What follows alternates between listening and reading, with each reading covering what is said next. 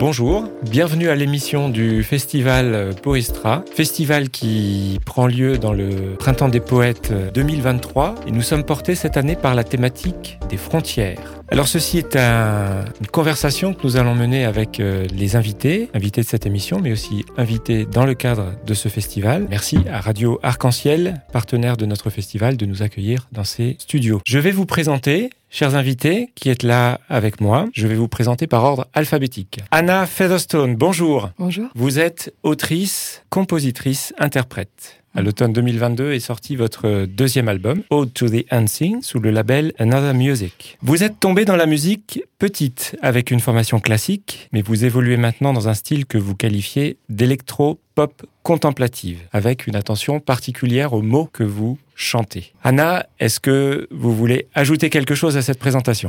Bah, C'est déjà pas mal de petits éléments, mais oui, je dirais que oui, j'ai baigné dans la musique toute petite, et j'avais aussi beaucoup de chanteurs de gospel autour de moi, donc j'ai un, un mélange de gospel, de musique plus classique et une petite pop à ma sauce. Voilà. Merci. Je me tourne vers Jean-Pierre Lemaire. Bonjour. Bonjour. Vous êtes euh, poète. Vous avez publié 12 recueils de poésie, la plupart aux éditions Gallimard. Le dernier en date, Graduel, apparu en 2021. Ce sont des recueils où votre foi affleure. Vous puisez dans la matière biblique, mais aussi dans la trame ordinaire de l'existence. Vous avez enseigné, vous faites aussi une œuvre critique, en particulier sur la poésie, et vous êtes l'invité permanent du festival Poestra en 2023. Merci d'être là. Avez-vous un élément à ajouter à cette présentation, Jean-Pierre Lemaire? Eh bien non, sauf que dans la vie quotidienne, il y a euh, la famille, voilà, et que nous sommes très heureux d'être à Strasbourg où habitent nos enfants et nos petits-enfants. Merci. Sylvie Reff, bonjour. Bonjour. Vous aussi, vous écrivez de la poésie, 16 recueils, mais aussi des romans, et vous avez aussi composé, interprété quatre albums musicaux. Vous êtes né en Alsace, vous êtes trilingue et vous revendiquez une ardente présence au monde ainsi qu'une inspiration qui vous vient de la splendeur de la vie, de l'homme et de la source vive de la Bible. Je reprends vos mots. Sylvie, voyez-vous quelque chose à ajouter à cette présentation? Merci, c'est déjà beaucoup. Eh bien, voilà, on ne peut pas cesser de créer, sinon on cesse de vivre. Voilà, je voudrais ajouter aussi que hum, je trouve euh, la source non seulement dans la Bible, mais aussi dans la création, les autres, et puis euh, nos huit petits-enfants, hein, et tout ce qui nous advient euh, au quotidien. C'est trésor de la vie, c'est le quotidien est un cantique permanent, et c'est la source numéro un d'inspiration. Merci. Enfin, je me tourne vers Dominique Zins. Bonjour. Bonjour. Vous êtes auteur de théâtre et poète. Après une carrière professionnelle également. Vous êtes venu à la littérature sur le tard. Vous avez publié plusieurs recueils de poésie, plusieurs pièces, où vous interrogez notamment certains de nos grands récits fondateurs. Vous animez et vous participez à différents ateliers d'écriture. Vous faites notamment partie du collectif Turbulence, dont vous dirigez la publication des cahiers. Dominique, voulez-vous ajouter un élément en complément à ça? Oui, je dirais que je croyais avoir laissé l'écriture euh, autour des 20 ans, quand j'avais 20 ans, pour m'engager dans le monde, mais on laisse pas l'écriture. Si on la laisse, elle vous rattrape. Mais je suis très heureux d'avoir fait ce détour par l'engagement euh, au service du bien commun. C'était, je trouvais que c'était dans les prisons, mais ça aurait pu être ailleurs. Et quand j'ai fait ce choix, c'était en ayant lu l'Évangile quand même. Et donc, euh, je pense que c'est une bonne leçon de vie de passer dans le contact euh, et dans le service des autres avant de venir à l'écriture. C'est pas contradictoire, mais c'est mon chemin. Merci. Alors nous enregistrons cette émission dans le temps du festival et ce sera pour nous et pour les auditeurs une manière de le prolonger et de continuer le chemin jusqu'à peut-être une prochaine édition. Commençons donc ce dialogue autour de l'écriture, de la poésie. Et pour commencer, une première question que je vais vous poser à tous les quatre. Une question qui appellera une réponse plus ou moins courte. Elle permettra à nos auditeurs de mieux vous connaître. Qu'est-ce qui vous a poussé un jour à écrire ou qu'est-ce qui vous pousse aujourd'hui à le faire Anna C'est juste que c'est marrant depuis tout à l'heure. J'entends les présentations de chacun et j'entends le mot rencontre ou euh, l'échange avec l'autre qui est assez, euh, assez présent. Mais c'est vrai que pour ma part, je pense que c'est quand on se confronte à la réalité euh, de ce qui nous entoure qu'il y a des choses intérieurement qui peuvent se développer par l'écriture, la composition ou la création. Donc même si souvent quand j'écris, je suis un petit peu dans mon cocon, je pense que les autres font partie de ce parce que ça a créé par la rencontre ou des échanges, des conversations. Donc je dirais que c'est ça qui me pousse à écrire. C'est le, contraste entre ce que je vis intérieurement et ce que je vois autour de moi. Je crois que lorsqu'on est né avec plusieurs langues, j'ai appris le français qu'à 6 ans à l'école, comme beaucoup de petits Alsaciens, on se retrouve avec une double culture insécable et on porte donc deux univers en soi dont aucun ne suffit. Si bien que la musique, qui est le langage parfait, s'impose presque comme une évidence et j'ai donc commencé euh, à écrire et à composer plutôt par sentiment d'impuissance parce que les mots sont toujours impuissants. C'est bien pour ça qu'on recommence à, à, composer et à écrire. Et la musique, par contre, euh, me traversait euh, dès l'âge de 7 ans quand je composais une musique ou une chanson, euh, j'étais beaucoup plus contente que ce que je voyais sortir sous forme de mots, parce que les mots me paraissaient toujours réduits, réducteurs. Ils n'étaient pas porteurs d'espace, ils n'étaient pas porteurs d'autre chose, comme la musique. Ceci dit, il est sûr que lorsqu'on a du mal à s'exprimer, mettre les choses en forme évite de vous déformer. Et ça, c'est aussi un peu les petits cailloux du poussé dans la grande forêt de la folie des hommes. Ce qu'on a composé, écrit, et ceux qui écrivent les autres aussi, permet un petit peu de retrouver euh, un chemin, vous pousse à continuer de créer afin de rencontrer les autres, parce que c'est bien pour ça que l'on écrit, pas seulement pour se soulager, mais un cri est toujours destiné à quelqu'un. Vous avez entendu les, les musiciennes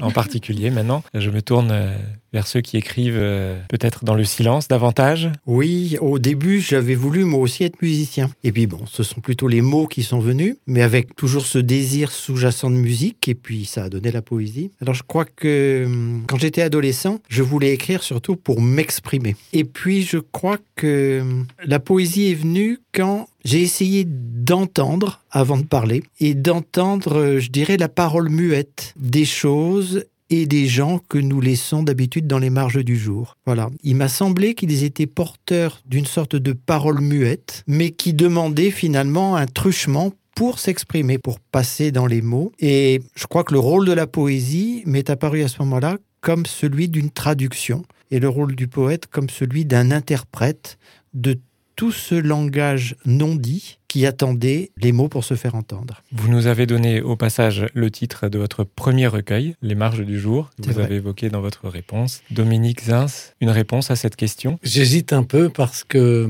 c'est pas forcément la même réponse pour le théâtre et pour la poésie. Pour le théâtre, euh, je crois que ce qui m'a poussé à écrire, euh, c'est le fait de donner la parole à ceux qui ne l'ont pas, aux gens que je croisais et que, à travers les personnages, euh, pouvaient dire ce qu'ils avaient à dire, même s'ils n'avaient pas les mots pour le dire, et moi je leur prêtais les miens, en essayant de reprendre leur langue et, et leurs préoccupations. Pour la poésie, c'est peut-être un peu différent. Je sais que j'ai quelque chose à écrire quand une émotion me traverse. Pendant un temps, c'était au bord des larmes. Maintenant, c'est moins. Ce sont plutôt des images d'intérieur. Je sais qu'il y a quelque chose à écrire. Il y a peut-être deux vers qui sont là. Je commence et souvent le reste suit et qui sera retravaillé évidemment. C'est une espèce de sensation assez diffuse que j'essaie de capter. C'est comme, ce sont des antennes. J'entends dans vos réponses aux unes et aux autres un rapport au monde, un rapport euh, aux autres qui se vit à travers l'acte d'écrire. Vous le formulez euh, chacun différemment, avec d'autres mots, pas seulement dans le seul moment de l'écriture, mais véritablement comme une manière d'être avec les autres et d'être dans le monde.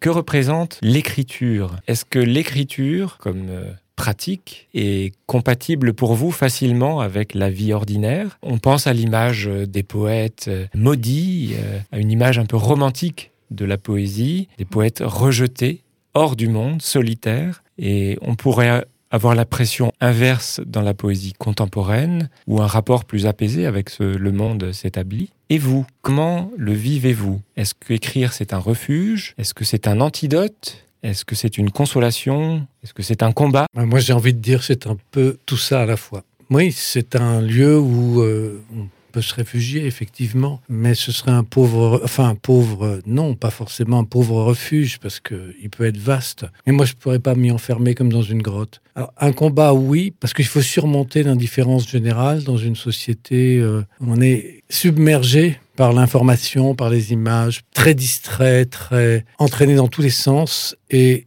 vouloir dire quelque chose, une parole adressée, est extrêmement difficile. Et un jour, je crois que j'ai écrit quelque chose comme ça. C'est, tu peux déverser ta parole, enfin, avec tous les mots euh, qu'on a pour parler. Et finalement, tout ça, ça tombe dans le torrent. Et qu'en reste-t-il? Je laisse la réponse aux autres.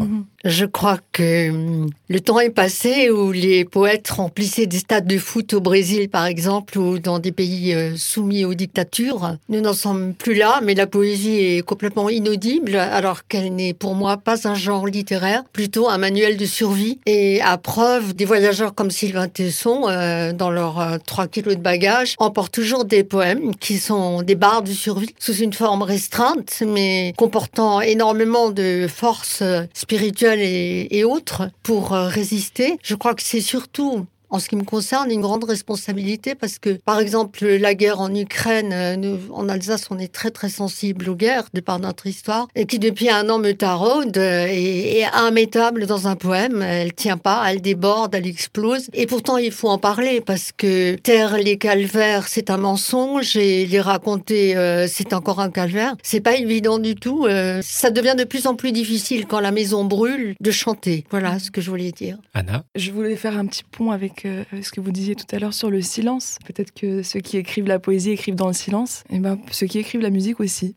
pour ce qui est de l'écriture, j'ai dû me forcer à écrire pour ce projet-là d'album Out to the Unseen. Donc, je voulais raconter l'histoire de, de, choses qu'on ne voit pas ou de personnes qu'on ne voit pas parce que justement, je trouve qu'on est saturé d'images de gens qui sont forts, de gens qui, voilà, qui font beaucoup de bruit. Et euh, j'ai voulu euh, repartir dans quelque chose de plus apaisé, enfin de plus, euh, de plus discret, mais en me disant, mais moi, qu'est-ce que j'ai à dominer dans tout ça? Et donc le silence, pour moi, fait partie de la musique. C'est de là qu'on tire le fil de la pensée, pour ma part en tout cas, de, de ce silence-là. Et donc, je voulais juste faire un petit point.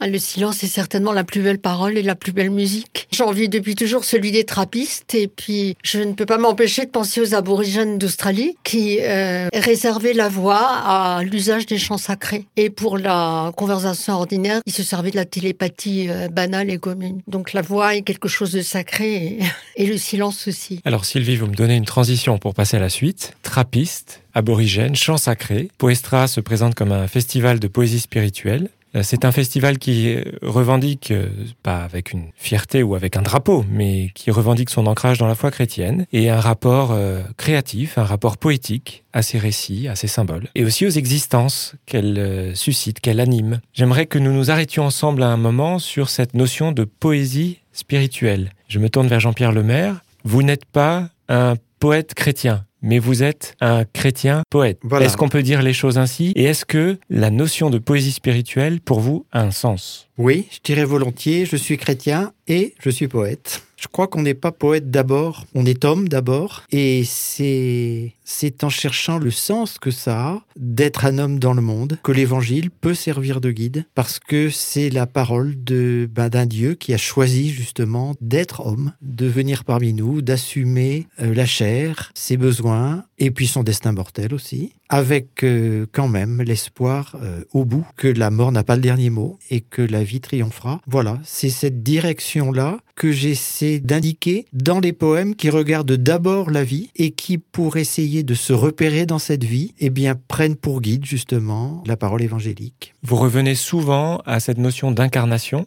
Mhm. Ce qui, peut-être, aux oreilles de beaucoup, sonne comme étant assez contradictoire avec la spiritualité. Une spiritualité qu'on conçoit comme une forme d'évanescence ou une sortie, justement, de la matière. Pour vous, c'est compatible Oui, et pour moi, l'idée d'une spiritualité comme évanescence est totalement contradictoire. Je trouve que l'effort spirituel est un effort d'incarnation. Nous ne sommes jamais assez incarnés. Et c'est en allant, en assumant, je dirais, de plus en plus cette incarnation qu'on progresse dans la voie spirituelle. En tout cas, c'est ce que j'essaie de vivre plus ou moins. Dominique Zins. Eh ben, j'ai envie de dire euh, qu'il ne faudrait pas restreindre euh, le côté spirituel à l'adhésion à une foi précise, chrétienne ou autre. Il me semble que spirituel, ça renvoie à esprit. Et donc, euh, ça renvoie aussi à différentes traditions qui sont larges, qui sont répandues dans le monde, et que ça renvoie au lien qu'a l'âme humaine, la psyché, mais aussi euh, sa part euh, intellectuelle, avec justement ce point extrême où elle rencontre l'esprit. Et ça, c'est donné aux poètes de toute nation, de toute euh, époque, de toute sensibilité. Et c'est l'endroit où moi, je tente de me placer parce que je m'intéresse beaucoup peut-être principalement à tous ceux qui ne sont pas dans la bergerie. Est-ce que c'est la raison pour laquelle vous, dans votre travail, dans votre écriture, vous interrogez, vous revisitez les mythes fondateurs, les grands récits fondateurs? Je crois, oui, que c'est la principale raison, c'est d'aller chercher euh, dans l'âme humaine ce que Parfois, depuis la nuit des temps, elle recherche. Je pense justement à l'épopée de Gilgamesh, hein, sur laquelle j'ai travaillé, où là, on a un récit de sagesse et même une sorte de résumé de l'évolution humaine telle qu'on la connaît à l'époque, de l'âge de la pierre à la civilisation, aux premières cités, et euh, une réflexion sur le sens de la vie et de la mort, par exemple mais il y a eu d'autres. Euh, je pense notamment, je me suis beaucoup attaché aussi au mythe d'Édipe en tant que symbole, je veux dire en, latin, du fatum, quoi, hein, du, destin, et donc euh, d'une conception euh, de la dignité humaine, de quelqu'un qui est un être pieux, parce que contrairement à ce qu'on croit, Édipe était quelqu'un de très pieux, qui essaie de rester debout dans toutes les tempêtes auxquelles il doit faire face tout au long de son existence parce que chaque fois qu'un oracle lui dit quelque chose, il essaie de s'y conformer, mais malheureusement, il se trouve que c'est pour tomber dans un piège euh, nouveau, dans une contradiction nouvelle. Et je trouve ça magnifique, et ça, je pense que ça peut toucher euh, tout être humain. Et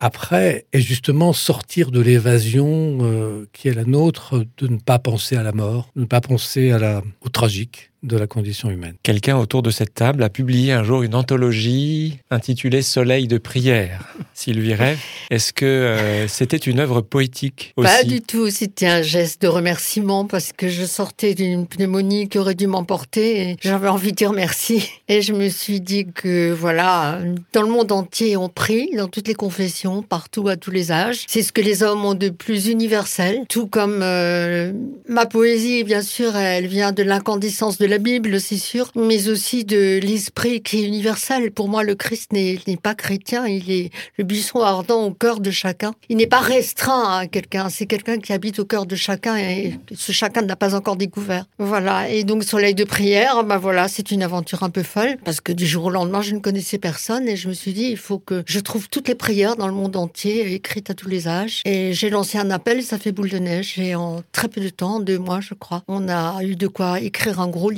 avec euh, des prières d'enfants, des prières de, du goulag. Enfin, elles sont venues du monde entier. J'ai jamais su comment c'était fait. Hein. Ça fait partie des miracles. Les miracles sont quotidiens. On en vit tout le temps, mais on s'en rend pas compte. Voilà. Donc, Soleil du prière, c'est cette histoire-là. C'est un geste de, de merci parce que pour moi, la gratitude est le socle du sacré. Et quand on c'est dire merci, je vais dire c'est le premier pas vers, euh, vers immensément de choses parce que ça nous relie. Tout à l'heure, nous avons parlé de chant sacré. Donc, naturellement, je regarde vers Anna et je pense à cette question. On dit un peu trivialement que chanter, c'est prier deux fois. Est-ce que chanter, pour vous, c'est un acte de nature spirituelle, Anna? Je pense que ça peut l'être. Je sais pas si ça l'est toujours. Enfin, quand on chante, on, a aussi des préoccupations techniques de temps en temps, de comment est-ce que la note va sonner, comment est-ce que je produis ce son. Mais quand on fait abstraction de ça et quand on est pleinement dans le message qu'on porte et parfois qu'on s'oublie un petit peu, c'est là, je pense, où il y a une dimension spirituelle. En tout cas, dans les concerts que je fais, je, je sens que quelque part, je suis assez petite et que je suis portée par quelque chose de plus grand et que parfois, il sort de moi des choses qui me dépassent et aussi il se communique quelque chose avec le public qui me dépasse. Les lieux où, j'aime particulièrement chanter, ce sont des lieux souvent intimistes où euh, je suis en contact direct avec les gens, on peut se voir, on peut échanger ensemble. Et je pense que c'est dans cet échange-là, si c'est pas quelque chose de trop égocentré, que euh, la spiritualité pour moi se vit le plus. Donc on en revient aussi à l'idée de cette incarnation mhm. quand on est en concert, en contact avec les autres. En tout cas, ce que dit l'une des chansons euh, phares de votre dernier album, dont je vais lire le refrain en français parce qu'elle est chantée en anglais. Tu n'es pas ce qu'ils disent de toi, tu n'es pas ce qu'ils pensent de toi, tu sais qui tu es, tu appartiens au bien. Vous voulez nous dire un petit mot de ce refrain? Oui, c'est une chanson que j'ai écrite euh, en pensant à un ami, mais aussi en, regardant une version adaptée de Des Misérables sur la télé britannique, où il y a une scène entre Jean Valjean et l'évêque, lorsque Jean Valjean a volé les chandeliers. Cet échange où, l'évêque lui dit euh, Tu appartiens au bien maintenant. Je me suis dit que c'était une parole très forte, et souvent on, oublie à qui on appartient, et si on pouvait un petit peu plus encourager les personnes avec ce type de paroles réconfortantes et justes, je pense, ça pourrait changer changé pas mal de choses. Eh bien, nous allons l'écouter, cette chanson, You Belong. C'est parti.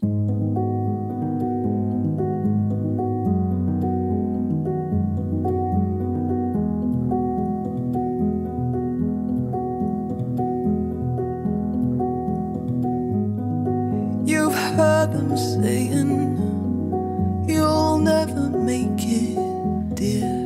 You're way behind, too far You've them saying no room for sinners here. You're last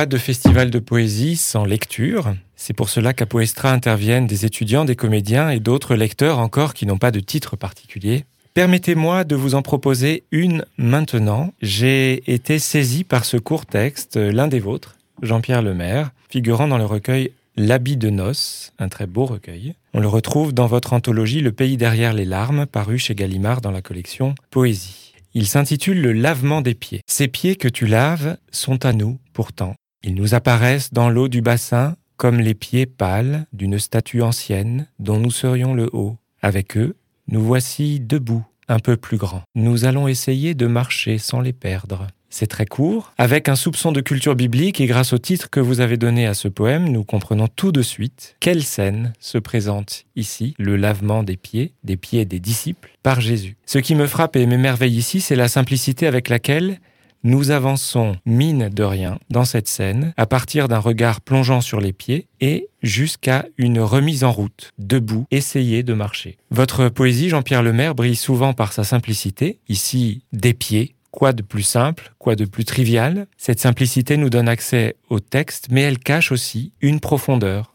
et souvent une vraie complexité à l'intérieur du texte. Alors Jean-Pierre Lemaire, la poésie qui est souvent réputée être obscure, dans la parole qu'elle porte, gagne-t-elle à la simplicité? En tout cas, elle essaie de communiquer le plus simplement possible une expérience qui, elle, est un peu mystérieuse. Ce qui m'a toujours frappé dans cette scène du lavement des pieds, c'est que le Christ s'intéresse au plus bas chez nous, les pieds. Ce à quoi d'habitude nous ne nous intéressons pas. Sauf quand ils nous font mal. Bon, c'est ça qui intéresse le Christ. Un de mes saints patrons, c'est Pierre. Pierre, lui, passe aussitôt à la tête. Ah oui, mais lave-moi donc la tête tant que tu y es. Ben non, ce qui intéresse le Christ, c'est les pieds. Ça, c'est une expérience visuelle que chacun a fait quand il s'est lavé les pieds dans une bassine. À cause de la réfraction, il y a un petit décalage entre la vision des pieds et le reste du corps. Et c'est pour ça que je dis, nous allons essayer de les garder, ces pieds.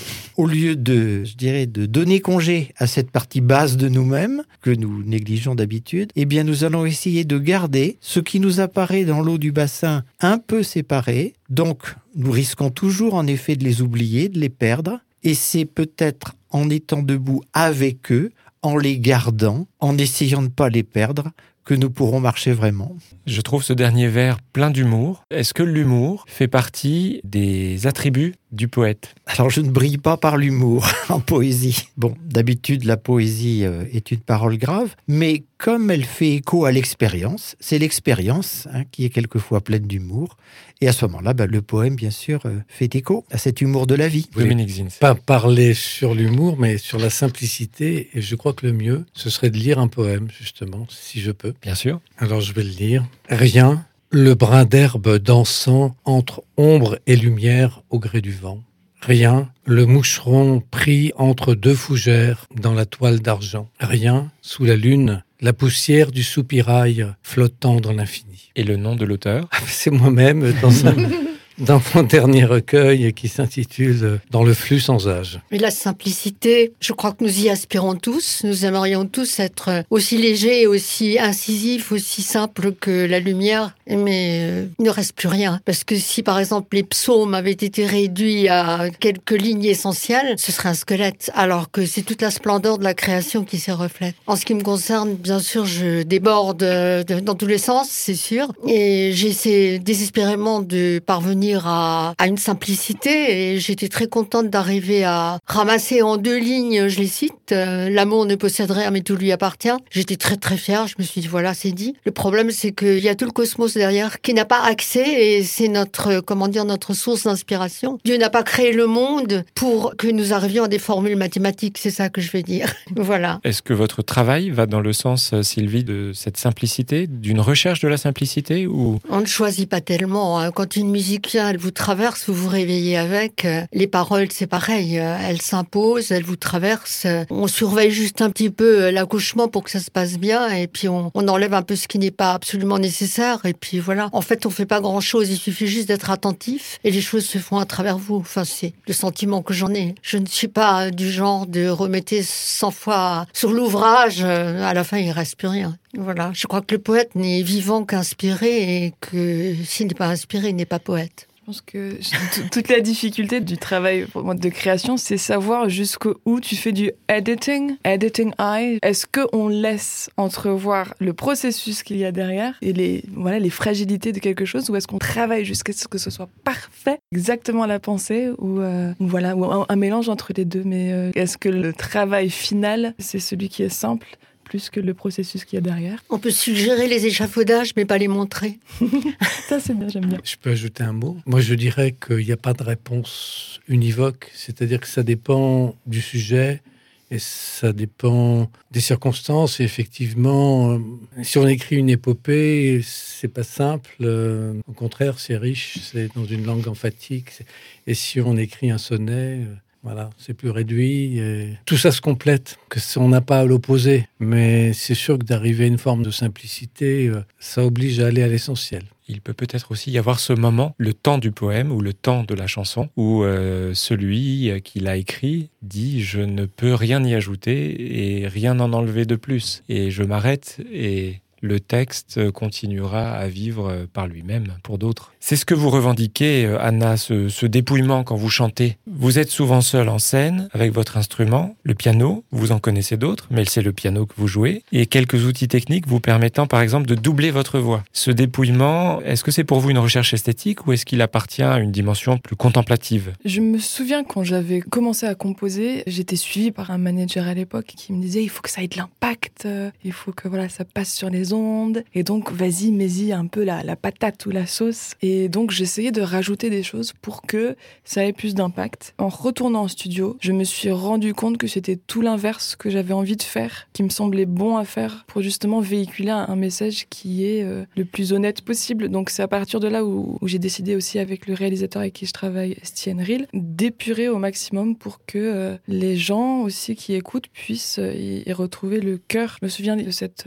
artiste Johnny Mitchell qui disait que si les auditeurs écoutent et ne voit qu'elle ou n'entend qu'elle, c'est qu'elle a raté quelque chose. Et donc c'est aussi tout ça que j'avais envie d'essayer de mettre en évidence, c'est que euh, c'est pas juste moi qui est dans cette chanson, mais j'aimerais que les autres puissent s'y plonger et s'y retrouver quelque part. Est-ce que ça signifie qu'il s'agit de transmettre en s'effaçant? Justement, l'incarnation dont on parlait, elle est quand même importante. Donc euh, voilà, c'est un équilibre que je dois trouver encore de à quel point est-ce que je, je suis présente et à quel point est-ce que je m'efface. Mais encore une fois, je pense qu'on en revient à cet échange et cette rencontre. Si ceux qui entendent ou, ou écoutent peuvent me rencontrer et aussi faire en sorte que je les rencontre ou qu'on se rencontre quelque part, ça paraît peut-être un peu abstrait, mais euh, je pense que c'est là la clé pour moi. En vous écoutant, je me disais que la simplicité, c'est aussi le fait euh, d'accueillir et de donner, de recevoir et de donner ce qui vient, que ce soit l'inspiration, des relations ou la présence des autres. Peut-être un, jour naissant. Est-ce que ça ne définirait pas la- l'acte d'écriture et la poésie comme euh, vraiment un acte de transmission? Pour euh,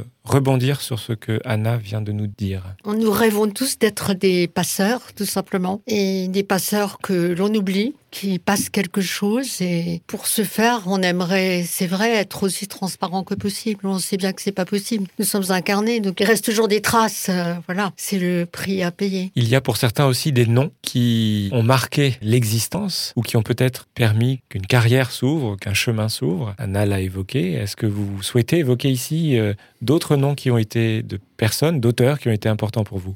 Je sais que Jacoté a joué un grand rôle. Pour faire écho à ce que disait Anna, parce que c'est vraiment quelqu'un qui a défendu et illustré la notion de justesse. Alors il disait euh, l'effacement soit ma façon de resplendir, mais je pense qu'on n'a pas trop à se préoccuper de savoir si on est là ou si on n'est pas là, dès lors que la voix est juste. Si la voix est juste, les auditeurs nous rencontrent, les lecteurs nous rencontrent. Nous sommes présents par cette justesse. Si euh, on est en lien, si on est relié avec, si on est sincère, si on est juste, si on est vrai, alors on peut devenir universel. C'est à la fois être lié à soi, mais d'une façon euh, peut-être non narcissique ou excessivement narcissique, mais à l'endroit où on sent que c'est juste. Je rejoindrai tout à fait ce point de vue-là. Et alors pour terminer, j'aimerais vous entendre euh, tous sur cette question. Euh, y a-t-il aujourd'hui une urgence poétique? Une urgence d'écrire, de lire ou de faire, comme l'artisan sur son métier, de faire de la poésie? Notre monde a-t-il besoin de poésie? Et est-ce que cette poésie peut contribuer à le changer? En bien Peut-être que nous n'avons pas encore assez souffert, nous n'avons pas assez faim, assez soif. Je pense au rôle de la poésie dans le goulag, par exemple. Je pense à la femme de Mandelstam qui apprenait par cœur les poèmes de son mari. Une amie de Anna Akhmatova aussi qui apprenait par cœur, qui traversait tout Moscou la nuit pour apprendre par cœur ses poèmes afin qu'ils ne soient pas, euh,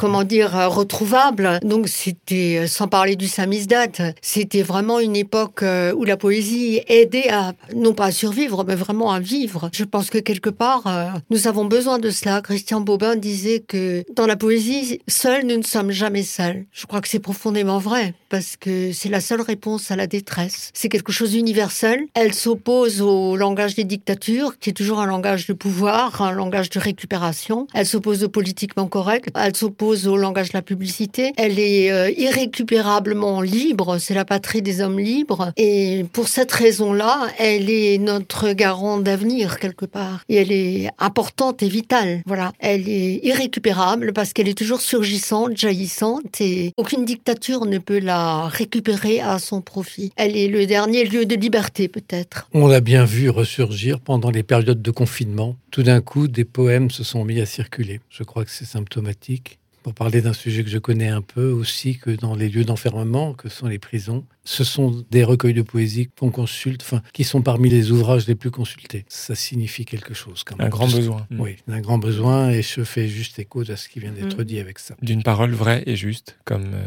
on le disait tout à l'heure. Un instant, oui. Une parole qui relie aussi, qui relie aux autres et qui relie à l'avenir et qui relie à l'espérance et qui relie à ceux d'avant, qui montre qu'il y avait d'autres gens avant qui ont écrit, qui nous relie à tout, qui nous relie à la vie. C'est ça la poésie. Et combien de nations en crise se sont reconnues dans des poètes? Je pense à des poètes polonais, euh, hongrois, etc. Donc il y a un moment où c'est un poète ou une poétesse d'Anna Akhmatova, par exemple. Tout à fait. hein. Euh, Ou Varlam Voilà. Chalamov, euh, Oui. survivant du goulag, euh, qui avait appris par cœur des kilomètres de poèmes qui lui ont permis de subsister et qu'il pouvait donc partager avec les autres, puisqu'il n'y avait pas de livre, évidemment. Et c'est une chose merveilleuse d'apprendre par cœur des poèmes. Personnellement, j'ai toujours fait ça, parce que quand j'étais étudiante, j'allais toujours faire des chantiers, ce qu'on appelait des chantiers de jeunesse dans toute l'Europe, en particulier les pays de l'Est. Mon père me disait toujours, un jour, tu vas finir en prison, ils vont te prendre et tu n'auras plus rien. Et comme il avait peut-être raison, avant de partir, j'apprenais par cœur des kilomètres, des kilomètres de poèmes dans toutes les langues. Je, je parlais cinq langues. Et pour les mémoriser, je les mettais en musique. Et donc, euh, je les connais encore tous aujourd'hui par cœur à cause des musiques. Parce que c'est un support euh, mémotechnique fantastique, la musique. Et du coup, j'ai retenu ces poèmes aussi. Et du temps où j'enseignais, j'obligeais toujours mes élèves à apprendre par cœur pour leur dire un jour, ça vous servira. C'est quelque chose que vous pourrez partager avec les autres. Alors ça sonne comme un encouragement et justement je vais me tourner une dernière fois vers vous pour vous demander euh, bien sûr le mot de la fin. Et ce mot de la fin, ce ne sera pas une recommandation de lecture parce que en général on les adresse à une personne en particulier. Moi je vous recommande, chers auditeurs, de lire les ouvrages de Jean-Pierre Lemaire, de Dominique Zins, de Sylvie Reff et d'aller sur les plateformes pour écouter la musique, les chansons d'Anna Featherstone. Premièrement, Poestra, c'est un festival qui vise à encourager à sa modeste mesure la création, en particulier celle des jeunes, un encouragement à prendre la parole, à prendre la plume. Et donc c'est là-dessus que j'aimerais que vous nous adressiez, chers invités, votre mot de la fin. Que diriez-vous à quelqu'un qui vous demanderait un secret pour arriver à écrire ou un conseil pour arriver à écrire, pour arriver à faire sortir cette euh, parole muette, je reprends les mots de Jean-Pierre Lebert au début de l'émission, à la faire émerger. Je dirais de pas avoir peur de la parole muette, justement, de pas avoir peur de la page blanche, de pas avoir peur de n'avoir rien à exprimer, parce que je pense qu'il y a toujours quelque chose à faire ressurgir euh, de moments un un peu plus pauvres, qui sembleraient pauvres. Donc, euh, essayer de voir déjà ce qu'on a, ce qu'on a à dire, et de partir de là. Les rêves nous parlent la nuit. Donc, en nous, il y a un rêve qui a un désir de parler et il faut lui laisser la parole. Et une fois que le premier mot est posé, en général, ça continue. Si j'étais un oiseau, c'est ce qu'on demande toujours aux enfants. Si j'étais un oiseau, je serais ci, je serais la colombe de l'arche, etc. Il y a beaucoup de fils conducteurs, mais le premier, c'est la confiance, c'est d'oser parler à la vie. Oui, moi je dirais la disponibilité à ce qui arrive, à ce qui vient, qu'on soit triste ou joyeux, et de laisser des plages de silence effectivement dans sa vie pour que la vie puisse surgir et advenir et tout d'un coup euh, se transformer en mots ou en musique ou en sculpture. Mais voilà. Quand on est adolescent, on, on se donne forcément des modèles, de grands modèles. Alors, je voudrais euh, encourager justement les jeunes qui commencent à écrire à ne pas avoir peur du premier poème où ils se reconnaîtront vraiment et où ils pourront se dire ça, c'est modeste, mais c'est moi. S'ils acceptent ça, le reste viendra. Eh bien, merci à vous quatre pour ces conseils qui, je pense, euh, auront euh, traversé les murs de ce studio et rejoindront euh, beaucoup ou peu, peu importe, par les ondes. Et j'encourage celles et ceux qui nous ont écoutés et qui voudraient s'intéresser à l'écriture à se rendre sur le site du festival, poestrafestival.com, qui continuera à exister toute l'année. Et d'ici quelques mois, ce sera la proposition d'un nouveau concours et d'un nouveau prix de poésie, comme le festival en décerne chaque année. Qui peut être une occasion de se pousser à écrire et à faire lire les textes. Merci beaucoup d'avoir été là aujourd'hui sur Radio Arc-en-Ciel et bonne continuation littéraire. Merci. Merci. Merci. Merci. Merci beaucoup.